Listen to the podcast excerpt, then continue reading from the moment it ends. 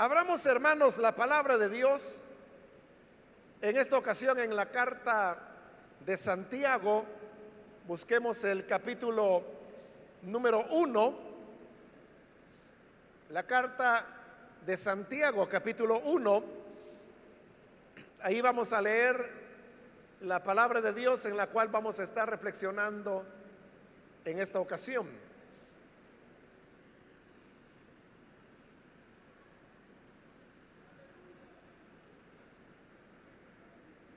La palabra de Dios nos dice en la carta de Santiago, capítulo 1, el versículo 14 y el 15, todo lo contrario, cada uno es tentado cuando sus propios malos deseos lo arrastran y seducen. Luego, cuando el deseo ha concebido, engendra el pecado. Y el pecado, una vez que ha sido consumado, da a luz la muerte.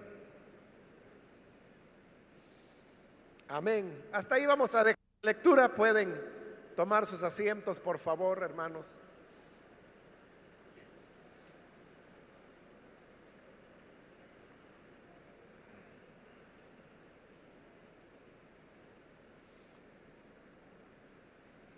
Hemos leído en esta ocasión este par de versículos que nos hablan sobre el tema de la tentación.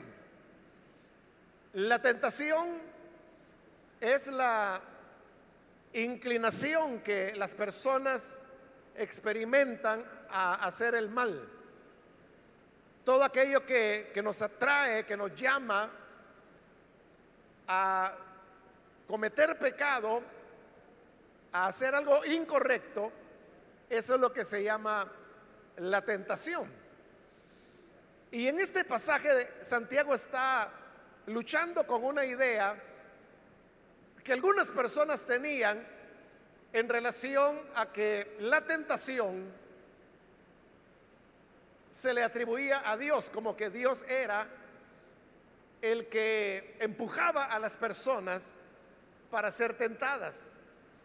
Pero Santiago aclara que no es posible decir tal cosa y luego señala cuál es la verdadera raíz de la tentación, de dónde nace la tentación.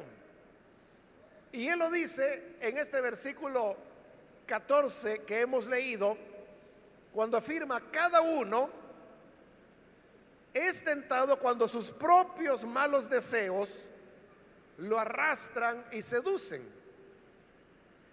Decíamos inicialmente que la tentación es la inclinación que las personas experimentan a hacer el mal. Nosotros hablamos de inclinación, pero aquí Santiago está hablando de ser arrastrado, de ser seducido. Y dice que lo que nos arrastra seduce o inclina, como queramos decirlo, dice que es los propios malos deseos que cada uno de nosotros tenemos. En otras palabras, el origen de la tentación se encuentra en nuestro corazón. O dicho de otra manera, la tentación surge de los malos deseos que nosotros mismos tenemos. Por eso es que no podemos atribuir que la tentación responda a elementos que están fuera de nosotros. Porque el problema realmente es interno. Es de los malos deseos que cada uno de nosotros tenemos. Le decía que Santiago está ahí manejando el tema de aquellos que querían atribuir que la tentación venía de parte de Dios. Y así como en la antigüedad, hoy también hay personas que cuando experimentan tentación, quieren trasladarle la responsabilidad a Dios. Y así es como algunos dicen, yo no sé por qué Dios me puso esta tentación. Mire lo que Dios hizo. Me llevó a esta situación donde yo me sentí tentado. Entonces las personas, cuando usan ese tipo de expresiones, lo que están haciendo es pasarle la responsabilidad a Dios. Él fue el que me tentó. No sé por qué me puso en esta situación. Él dispuso las cosas de tal manera que yo me sentí tentado. Pero como Santiago lo aclara, que en Dios no hay ningún tipo de maldad. Y consecuentemente, Dios no es tentado por el mal y tampoco Él tienta a nadie. Si la tentación, como hemos dicho, es ser atraídos por el pecado, o como lo dice Santiago, seducidos por el pecado. La tentación es una seducción entonces. ¿Y qué es la seducción? La seducción es cuando una persona convence a la otra de algo.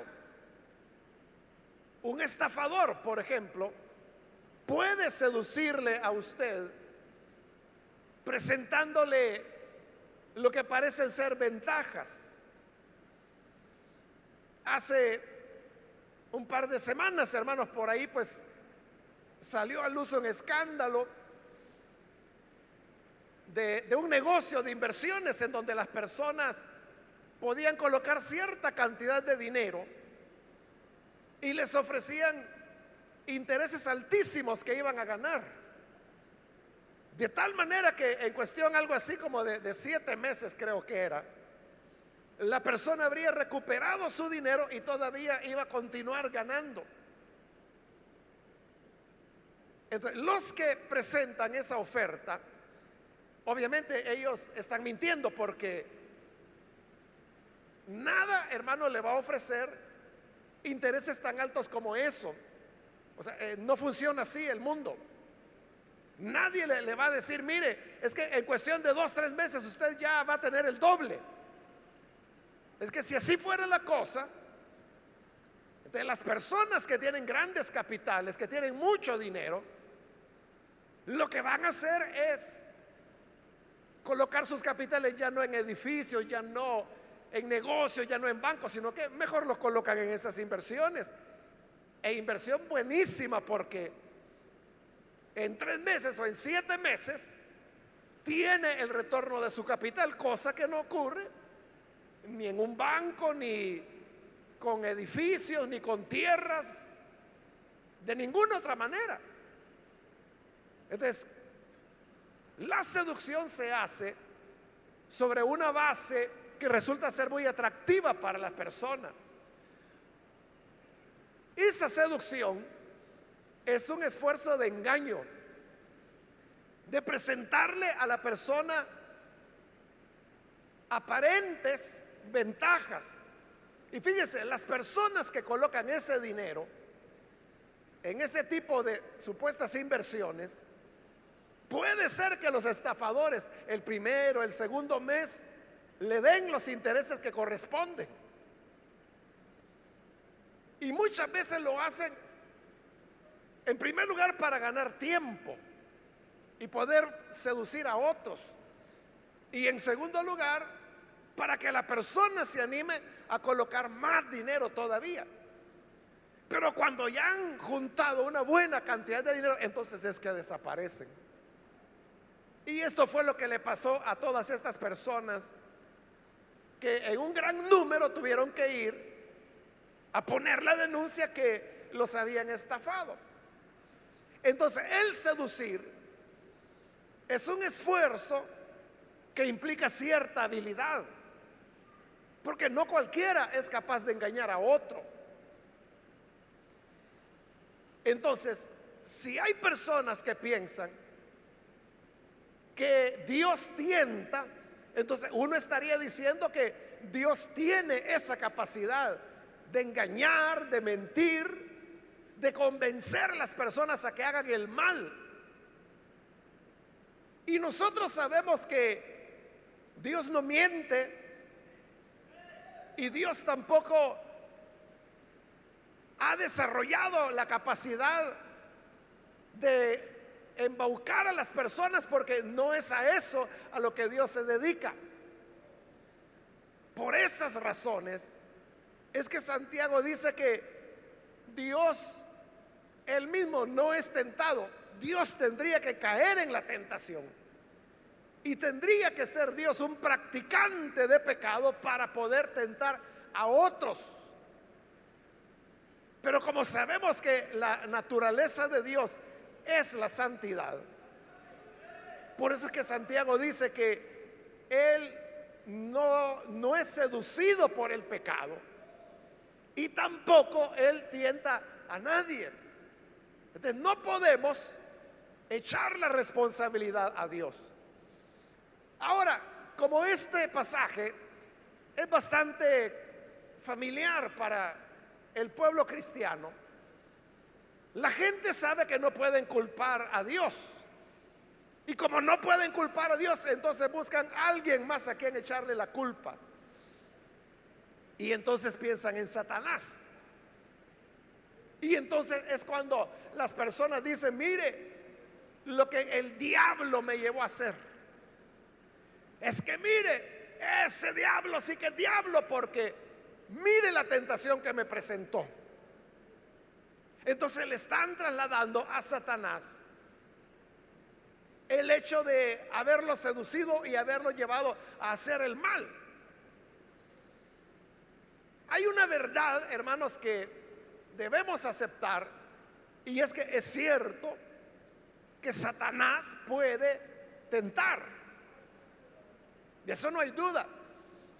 Lo tenemos en los evangelios cuando se nos relata acerca de la tentación del Señor Jesús. ¿Quién fue quien tentó a Jesús? Claramente lo dice la palabra que fue Satanás, que le hizo las tres tentaciones de convertir las piedras en pan, de lanzarse desde el pináculo del templo, el de adorar a Satanás y de esa manera obtener ya los reinos de este mundo sin tener que pasar por la cruz. Pero sabemos que a esas tres tentaciones el Señor resistió con la palabra de Dios. Bueno, el hecho es que Satanás puede tentar. Y no solo ocurrió ahí, sino que la noche que el Señor fue traicionado, yendo camino al Getsemaní, Él les dijo a sus discípulos, Satanás los ha pedido para zarandearlos. ¿Y de qué estaba hablando Jesús ahí? De la prueba que habría de venir muy pronto, unas horas después, en la cual la fidelidad de los discípulos se vería sometida a condiciones muy difíciles. Y el Señor dijo que era Satanás el que estaba haciendo eso. De hecho, a ese momento Jesús lo llamó la hora de las tinieblas. Entonces, con esas palabras y por otros ejemplos que podemos encontrar en la Biblia, tenemos la certeza que Satanás tienta. Pero aquí viene el punto. No siempre la tentación viene de parte de Satanás. En realidad, la mayor parte de tentaciones que como seres humanos experimentamos son tentaciones que parten, como lo dice ahí la escritura, de los malos deseos que hay en nuestro corazón. Piensen esto. Todos los que hemos nacido de nuevo y hemos recibido a Jesús como nuestro Salvador, todos hemos experimentado la tentación. Ahora, piense usted o recuerde cuando usted ha vivido esas tentaciones. Y si usted recuerda uno o más ocasiones en que usted ha sido tentado, pregúntese, ¿qué fue lo que me, me tentaba? ¿Usted sintió esa tentación como algo que venía de afuera hacia usted? ¿O sentía usted que esa tentación era algo que nacía de su interior, es decir, de sus deseos, de sus pensamientos? Y si somos honestos en ese examen, yo no le tengo que decir el resultado, usted lo sabe. Y la respuesta es que la mayor parte de ocasiones la tentación es de adentro hacia afuera. Es una lucha que llevamos internamente entre lo que son los deseos de lo que la Biblia llama el hombre viejo y el hombre nuevo. El hombre nuevo es el nacido del Espíritu. El hombre nuevo es el que aspira por lo santo, por lo puro, por lo espiritual, lo que a Dios le agrada. Pero el hombre viejo que todos llevamos es el yo pecaminoso. La herencia que tenemos de Adán y que lo que desea es las perversidades, las maldades del mundo. Entonces cuando viene la tentación, ¿acaso esa tentación no parte de sus recuerdos, de sus deseos, de sus pensamientos, de las maquinaciones que usted mismo tiene en el corazón? ¿Es así como funciona o es que usted estaba tranquilo y de repente le cayó sin pensarlo, sin prevenirlo, un pensamiento negativo ajeno a usted. Cuando es así, algo externo, ahí uno puede decir, esa es una tentación de Satanás. Pero repito, si uno es bien honesto en examinarse, uno se va a dar cuenta que el origen está en uno. Entonces, sí, la escritura enseña la verdad que Satanás puede tentar. Pero la verdad, la verdad hermanos, es que nosotros somos lo suficientemente malos como para poder tener muchas tentaciones sin que Satanás tenga que intervenir. Ahora, hay otros que atribuyen la tentación a otras personas, por ejemplo, a los amigos o incluso puede ser a los hermanos. Entonces son aquellos que dicen, no, si mire, si yo estaba muy bien, el problema es que este mi amigo me comenzó a ofrecer esto o lo otro. O como le decía, a veces podemos atribuirlos a otros hermanos en Cristo. Y entonces las personas dicen, si mire, yo andaba bien con el Señor, yo estaba bien con el Evangelio, pero mire, una vez me junté con este grupito de hermanos, que estos solamente hablaban de esta y esta situación mala. Entonces me arrastraron al pecado.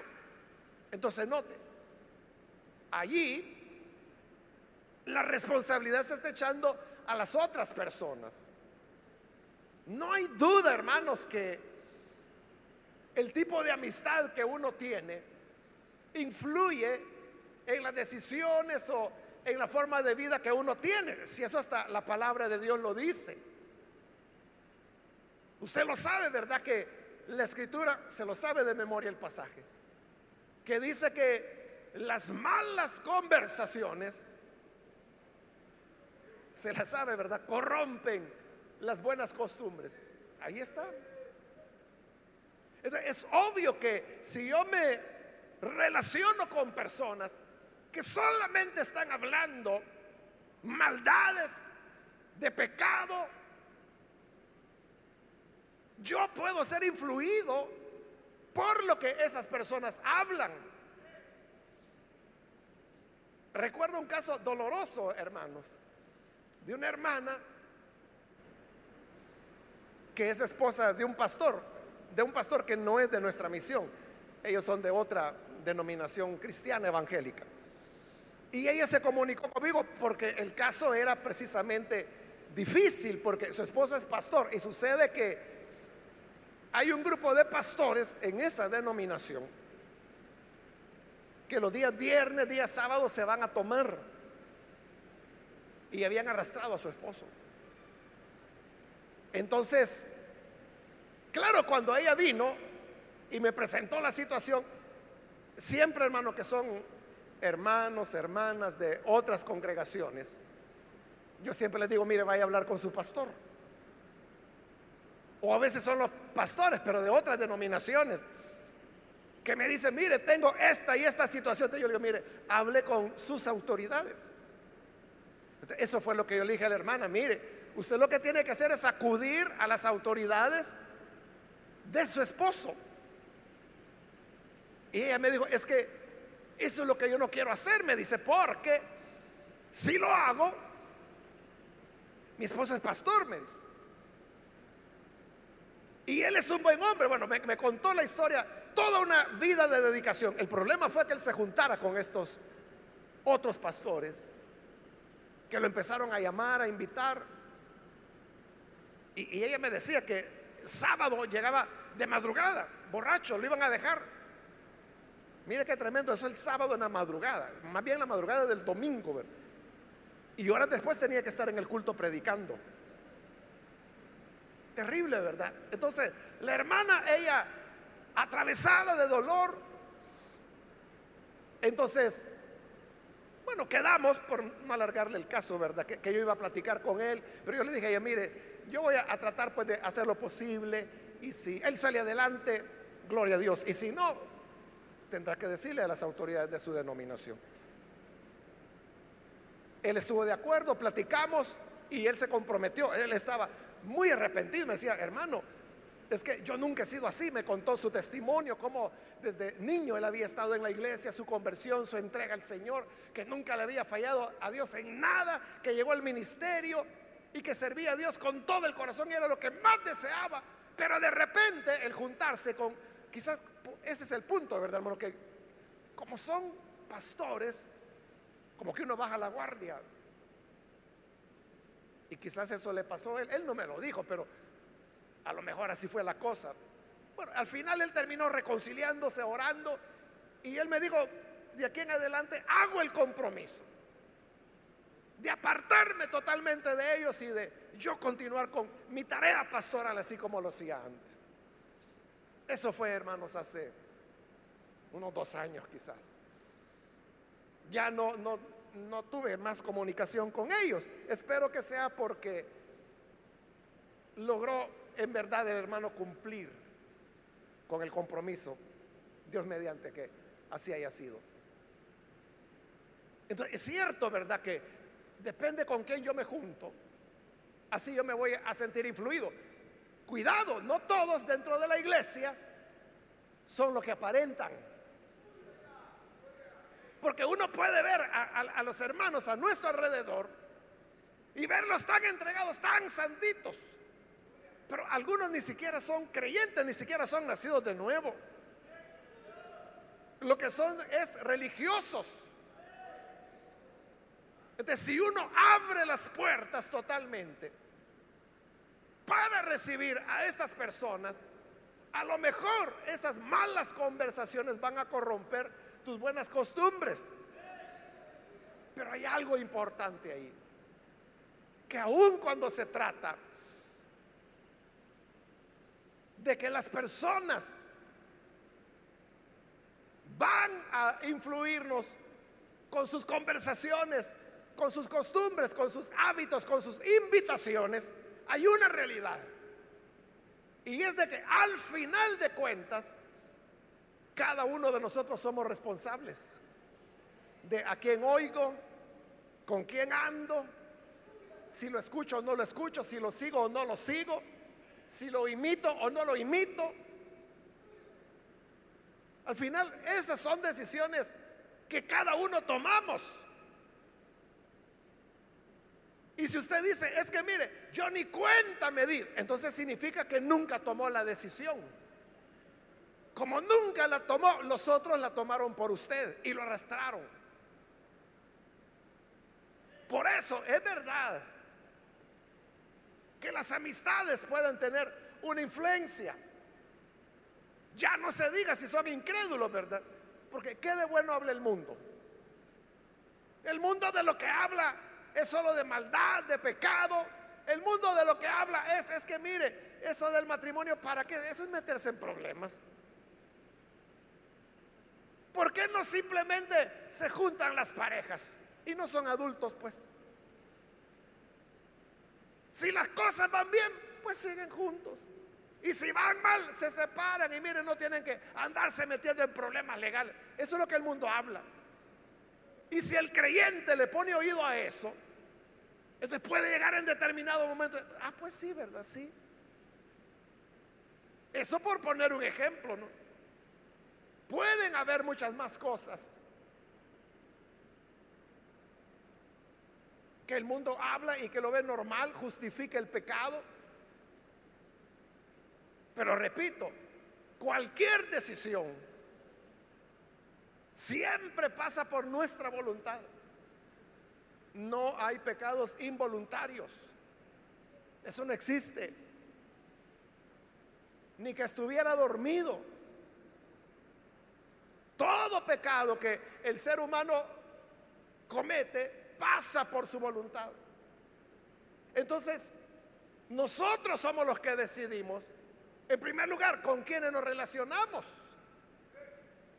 Uno se puede relacionar con personas positivas que nos van a aportar elementos valiosos que nos van a enriquecer. O uno puede juntarse con gente que solo basura nos va a meter. ¿Qué es lo que lees? ¿Qué es lo que oyes? ¿A quiénes le prestas atención? ¿En qué inviertes tu tiempo? Esas son decisiones que cada uno de nosotros tomamos. Por lo tanto, es verdad que los amigos influyen, pero nosotros somos los que decidimos qué amigos tenemos. Otro elemento que uno puede mencionar como raíz de la tentación es que uno diga, el mundo, es que mire cómo está el mundo ahora.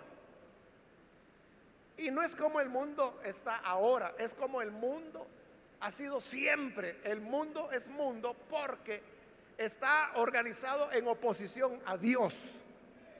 Entonces el mundo tiene valores, ideas, razonamientos que son mundanos. Y por el hecho de ser mundanos se oponen a Dios y se constituyen en algo que nos arrastra en algo que nos lleva a cometer faltas.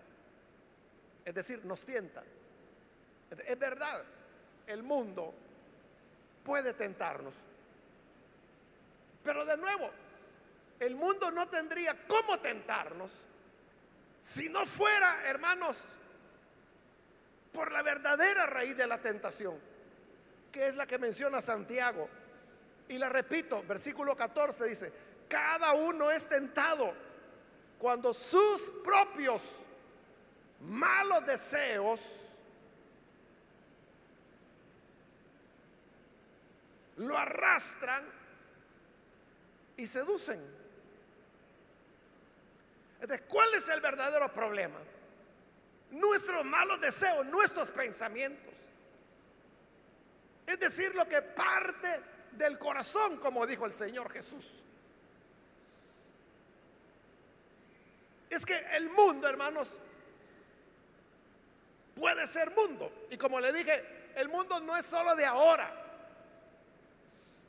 El mundo ha sido siempre así. Algunos piensan que hoy hay más maldad que antes. Y por ejemplo la gente habla de la promiscuidad sexual. Dice, es que mire, hoy vivimos en un mundo inmoral, tremendo.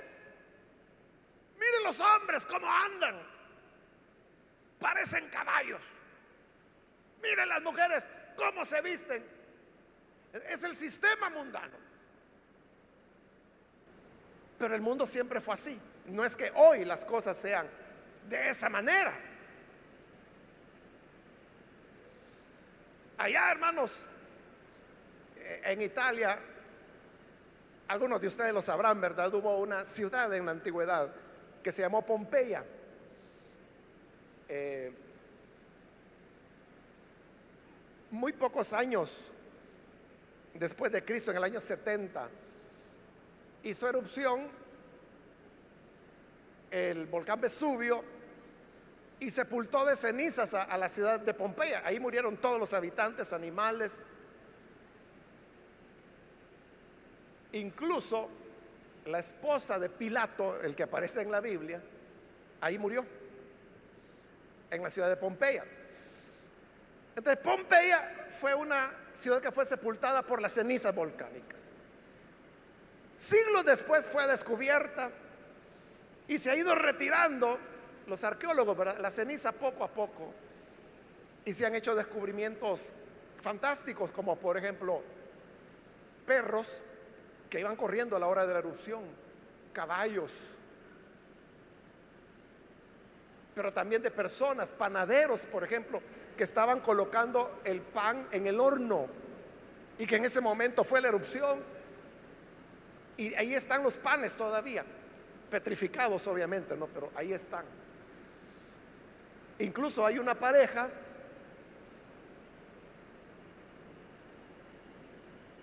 que creo Estoy tratando de recordar el nombre que le han dado. Pero es un hombre y una mujer que se están besando. En el momento que las cenizas cayeron sobre ellos y los mataron y quedaron ahí dándose ese beso eterno, algo así se llama, amor eterno o beso eterno, no me acuerdo, algo así. Pero entre todos esos descubrimientos, lo que le quiero decir es que como se conservan las pinturas, imagínense, la pintura de las paredes de las casas, es una maravilla Pompeya. Entonces, cuando se ven esas pinturas, muchas de esas pinturas son de un sentido erótico. Entonces, ahora se sabe que lo que nosotros llamamos perversión de hoy no es nada con lo que se vivía en Roma. Ese es el mundo romano. Y usted sabe que lo que se hacía en Roma porque Pompeya queda relativamente cerca de Roma. Eso influía sobre todo el imperio y Jesús vivió en ese imperio. Entonces podríamos decir que hoy hasta somos bastante recatados en relación cómo era el mundo en esa época. Es igual que en Egipto, donde pecados como el incesto, la violación, o que las señoras casadas se acostaban con los esclavos, por ejemplo, y podían tener docenas o cientos de esclavos. Era totalmente normal. Por eso es que tenemos la historia en la Biblia de la esposa de Potifar, pidiéndole a José que se acueste con ella. Es que eso lo hacían todas las señoras. Entonces, los hombres de Dios, el mismo Señor Jesús vivió en un mundo tan perdido o más perdido que el que tenemos ahora. Pero nunca hizo maldad. O José que se mantuvo intacto. O Daniel en Babilonia, Babilonia nada menos. Pero mantuvo su integridad.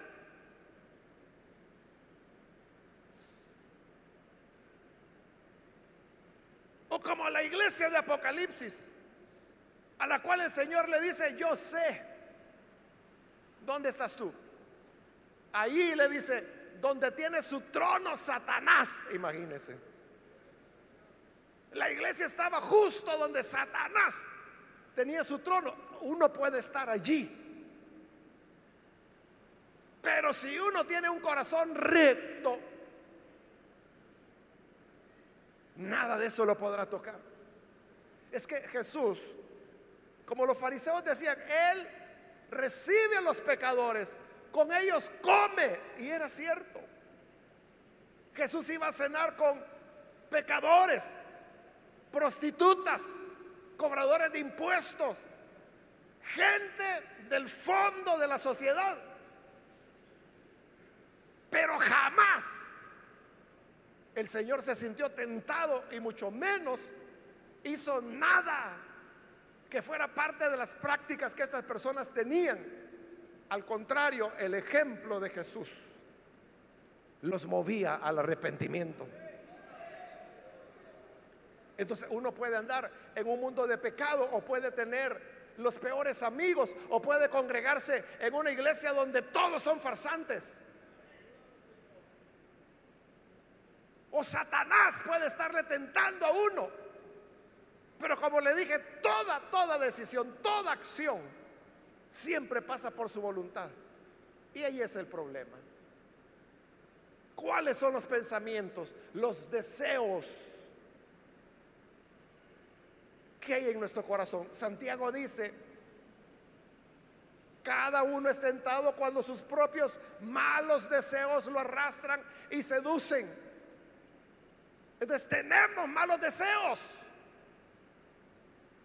¿Cómo hacemos para librarnos de ellos?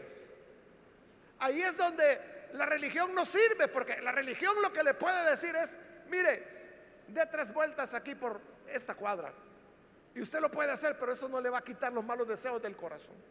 La religión le puede decir, mire, aquí hay un látigo, azótese hasta desangrarse hasta que ya no aguante el dolor. Pero el mal deseo lo va a tener siempre.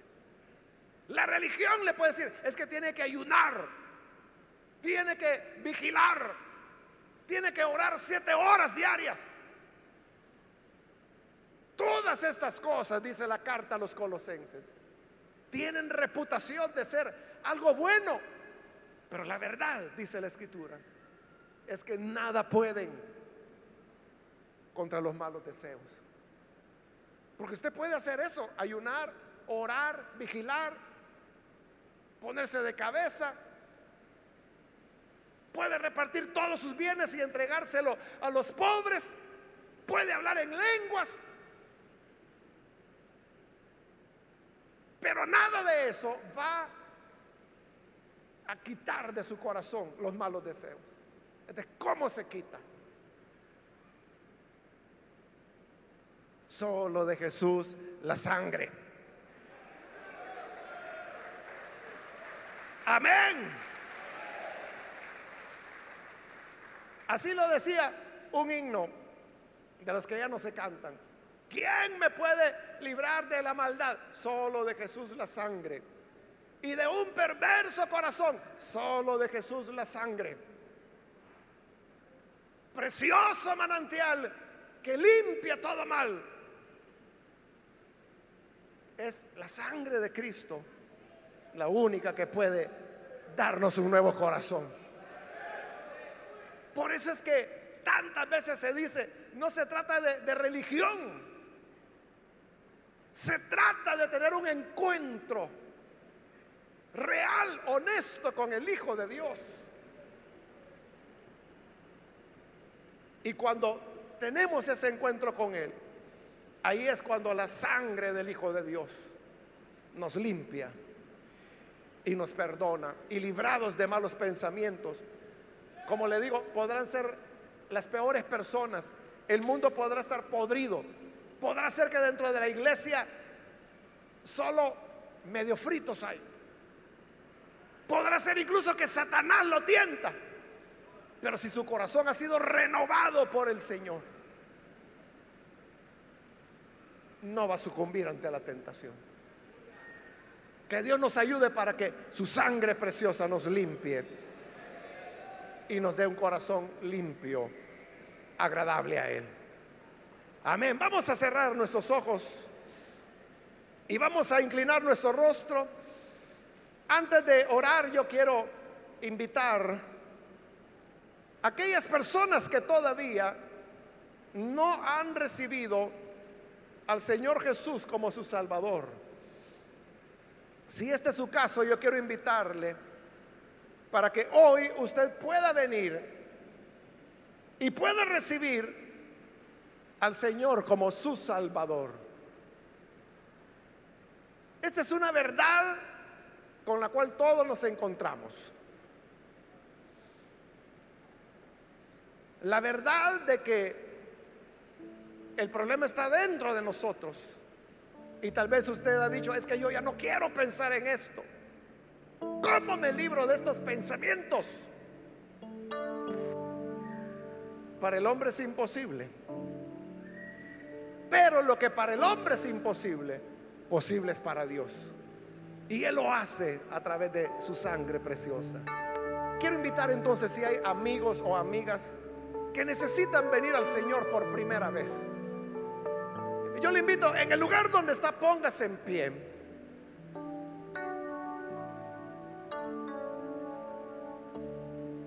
En señal que usted desea venir al Señor. Y nosotros vamos a orar por usted con todo gusto. Cualquier amigo o amiga que hoy necesita entregar su vida al buen Salvador, póngase en pie, por favor. Bien, aquí hay un joven, Dios lo bendiga. Bienvenido. Si hay alguna otra persona que necesita venir, puede ponerse en pie en este momento. Solo la sangre del Señor puede darnos un nuevo corazón. Solo la sangre de Cristo puede quitar nuestros malos deseos. ¿Quiere usted también recibir esa limpieza?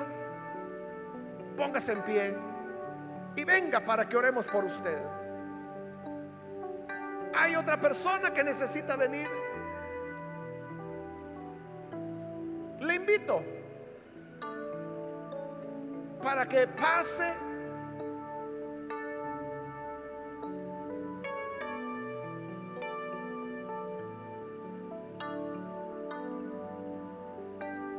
y sea parte de la familia de Dios. También quiero invitar hermanos o hermanas que se han alejado del Señor. En su alejamiento quizás usted dijo lo que Dios me hizo hacer. O dijo, mire lo que el diablo provocó. O le echamos la culpa a los amigos o al mundo. Pero hermano, la sangre del Señor puede limpiarnos para que comencemos nuevamente. Hay que levantarse, hay que volver a los caminos del Señor. ¿Quiere reconciliarse? Póngase en pie. Póngase en pie. Queremos orar por usted. Hoy es el momento, el día para que venga a recibir al buen Salvador. Queremos orar por usted. ¿Hay alguna otra persona? Alguien más que necesita venir. Hágalo con toda confianza. Muy bien, aquí hay otra persona. Dios la bendiga. Bienvenida. ¿Alguna otra persona que necesita venir por primera vez o necesita reconciliarse? Hoy es su oportunidad para ser parte de la familia de Dios. ¿Hay alguna otra persona? Voy a terminar la invitación, hago el último llamado. Si hay alguien más que necesita venir al Señor por primera vez o necesita reconciliarse, póngase en pie. Y esta fue ya la última invitación que hice. Muy bien, aquí adelante hay otra persona. Dios la bendiga también.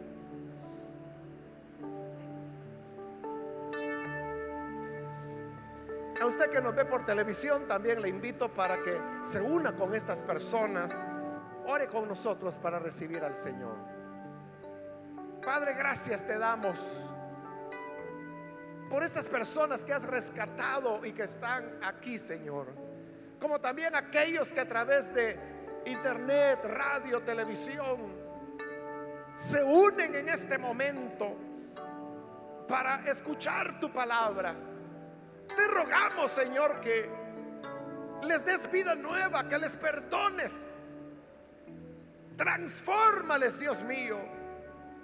Cámbiales dales vida nueva. Que tu sangre, tu sangre poderosa, limpie de todo pecado. Líbranos, Señor, del mal. Líbranos de nuestros malos pensamientos, de nuestro corazón engañoso, que es nuestro auténtico enemigo. Líbranos de nosotros mismos, Señor y hazlo por tu gracia, por tu sangre maravillosa. Ayuda a todo tu pueblo, toda tu iglesia. Ayúdanos, Señor, a caminar en rectitud, en pureza, de tal forma que nuestra vida esté completamente entregada a ti rendida a ti. Gracias te damos, Padre, por tu gran bondad, por tu misericordia. Amén y amén. Amén. Damos la bienvenida a estas personas. Dios les bendiga. Bienvenidos, bienvenidas.